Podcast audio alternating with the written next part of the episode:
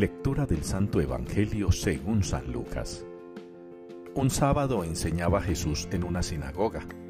Había una mujer que desde hacía 18 años estaba enferma por causa de un espíritu y estaba encorvada sin poderse enderezar de ningún modo. Al verla Jesús la llamó y le dijo, Mujer, quedas libre de tu enfermedad. Le impuso las manos y enseguida se puso derecha y glorificaba a Dios. Pero el jefe de la sinagoga, indignado porque Jesús había curado en sábado, se puso a decir a la gente, Hay seis días para trabajar. Venid pues a que os curen en esos días y no en sábado. Pero el Señor le respondió y dijo, Hipócritas, cualquiera de vosotros no desata en sábado su buey o su burro del pesebre, y los lleva a abrevar.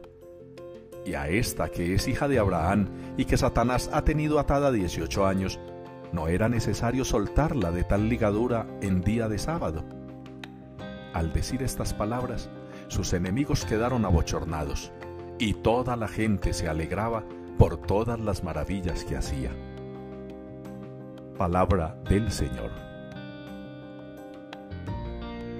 Seamos imitadores de Dios como hijos queridos. Es la respuesta con la que nos unimos hoy en la liturgia al Salmo número uno. Seamos imitadores de Dios como hijos queridos. Y yo creo, mis hermanos, que el salmista hoy nos está dando una clave fantástica para comprender a Dios, para entender a Dios.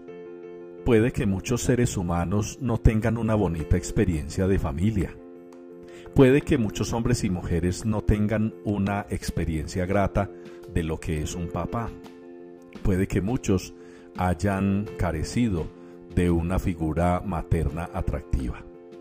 Pero nosotros los creyentes, los hijos de Dios, tenemos un Padre que es como madre también, que es fuerte pero es tierno, que es exigente pero es misericordioso, que es grande pero se hace pequeño para nosotros. Ese es Dios. Y el salmista nos invita a que seamos imitadores de Dios. ¿Por qué no podemos serlo? Si tenemos un gran Padre, ¿por qué no podemos ser grandes hijos? Si tenemos un Padre maravilloso, ¿por qué no podemos ser hijos maravillosos?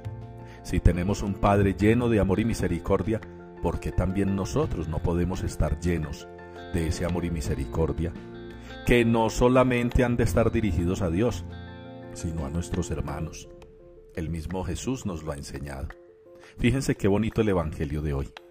El Señor preocupado, preocupado por la salud de esta persona, por sus necesidades, sin importarle el qué dirán aquellos que todo lo critican y cuestionan, pero no mueven un dedo para nada. Jesús es tajante y es concreto, pero es efectivo también en el amor y la misericordia. Ya San Pablo en la primera lectura nos da unos consejitos para ser mejores hijos de Dios. Fijémonos cómo es Dios y cómo somos nosotros.